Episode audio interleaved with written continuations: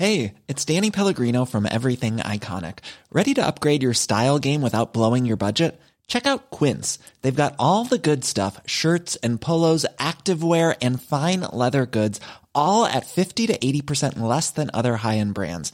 And the best part? They're all about safe, ethical, and responsible manufacturing. Get that luxury vibe without the luxury price tag. Hit up quince.com slash upgrade for free shipping and 365 day returns on your next order. That's quince.com slash upgrade. Heraldo Podcast, un lugar para tus oídos. Noticias del Heraldo de México. Ciudadana mexicana Bárbara Elango, doctora que se encontraba en la franja de Gaza para auxiliar a las víctimas, había sido secuestrada por Hamas. Afortunadamente la Secretaría de Relaciones Exteriores informó que ella y su esposo fueron liberados y se encuentran fuera del país.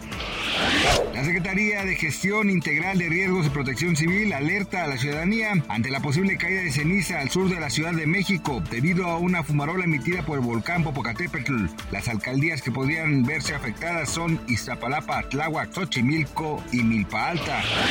La tormenta Ciarán, que afectará a Europa, ha dejado al menos 10 muertos. El noroeste de España es la zona más afectada. Esto ha provocado el cierre de puertos y vuelos cancelados.